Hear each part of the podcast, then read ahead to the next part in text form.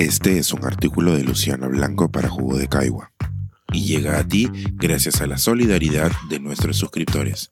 Si aún no te has suscrito, puedes hacerlo en www.jugodecaigua.pe. Ahora puedes suscribirte desde 12 soles al mes. Últimas noticias sobre el cambio climático. Según el último informe del IPCC, las tareas están más claras que nunca. El cambio climático está generando fenómenos extremos más frecuentes e intensos. Estos eventos están afectando de manera desproporcionada a todas las poblaciones del mundo, con mayores impactos negativos en las poblaciones humanas y los ecosistemas más vulnerables. El Grupo Intergubernamental de Expertos sobre el Cambio Climático, IPCC por sus siglas en inglés, acaba de publicar la segunda parte de su sexto informe de evaluación y en él se resumen las últimas investigaciones científicas sobre los impactos, la adaptación y la vulnerabilidad frente a esta grave amenaza. Según el informe, actualmente casi la mitad de la población mundial, más de 3.300 millones de personas, viven en contextos altamente vulnerables al cambio climático. El incremento de las temperaturas, la acidificación de los océanos y el aumento de fenómenos extremos como olas de calor, sequías e inundaciones están provocando un deterioro generalizado de la estructura y el funcionamiento de los ecosistemas. Se está observando un mayor desplazamiento de especies marinas hacia los polos y de especies terrestres a zonas más elevadas.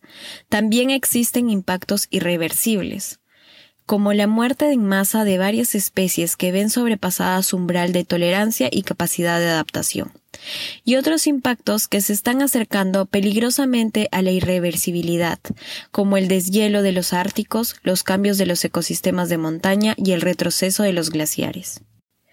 El cambio climático no es una realidad ajena para los seres humanos. Nuestra salud física y mental se está viendo cada vez más afectada por las consecuencias de un clima cambiante. El calor extremo y las sequías están reduciendo el rendimiento de cultivos básicos como el maíz y el trigo, afectando nuestra seguridad alimentaria. Además, el informe indica que el acceso a agua dulce también está siendo amenazada, ya que aproximadamente la mitad de la población mundial sufre una grave escasez de agua dulce durante al menos una parte del año. También existe un aumento de problemas de salud asociados a la calidad del aire, como trastornos cardiovasculares y respiratorios. Por otro lado, estamos visibilizando cada vez más los problemas de salud mental que conlleva el cambio climático, estos están asociados al aumento de temperaturas, a los traumas provocados por los fenómenos extremos y a la pérdida de medios de vida y de cultura. El calentamiento global, que se estima que alcanzará un aumento de 1.5 grados centígrados para 2040, provocará un incremento inevitable de múltiples peligros climáticos y riesgos para los ecosistemas y la salud humana. La magnitud y el ritmo del cambio climático y los riesgos asociados dependerán en gran medida de las acciones de mitigación y adaptación que logremos a corto plazo. El informe del IPCC es bastante claro al indicar que si no logramos reducir las emisiones a nivel global, los impactos adversos proyectados y las pérdidas y daños relacionados aumentarán con cada incremento del calentamiento global, haciéndose cada vez más complejos y difíciles de gestionar.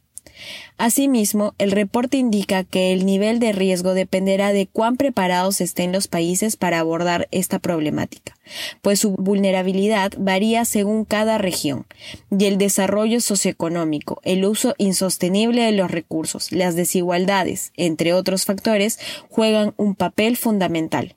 Por eso, a pesar de que Latinoamérica genera muy bajas emisiones de CO2, es una de las zonas más vulnerables del planeta.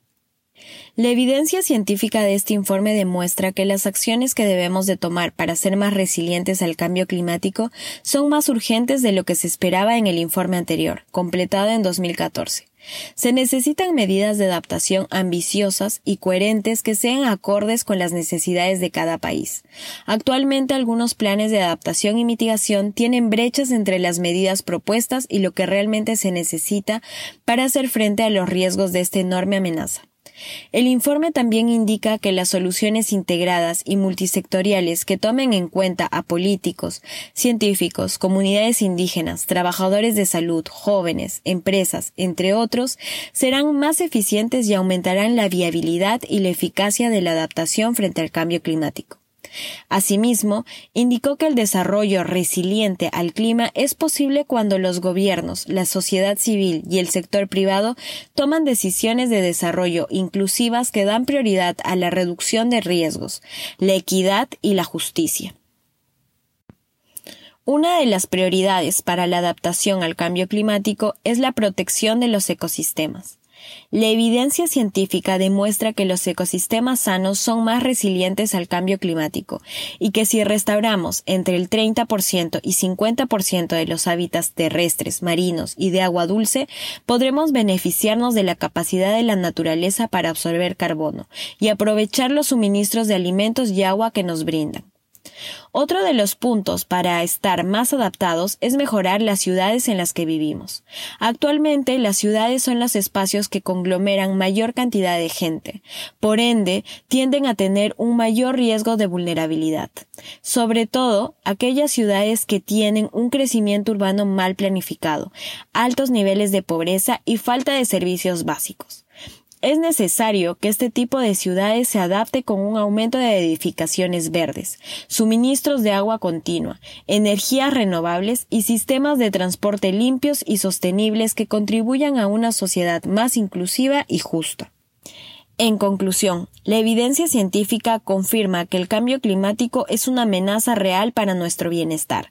Cualquier demora en la acción global para la adaptación y la mitigación generará que perdamos la pequeña oportunidad que tenemos de asegurar un futuro habitable y sostenible para todos. Este es un artículo de Luciano Blanco para Jugo de Caigua y llega a ti gracias a la solidaridad de nuestros suscriptores. Si aún no te has suscrito, puedes hacerlo en www.jugodecaigua.pe. Ahora puedes suscribirte desde 12 soles al mes.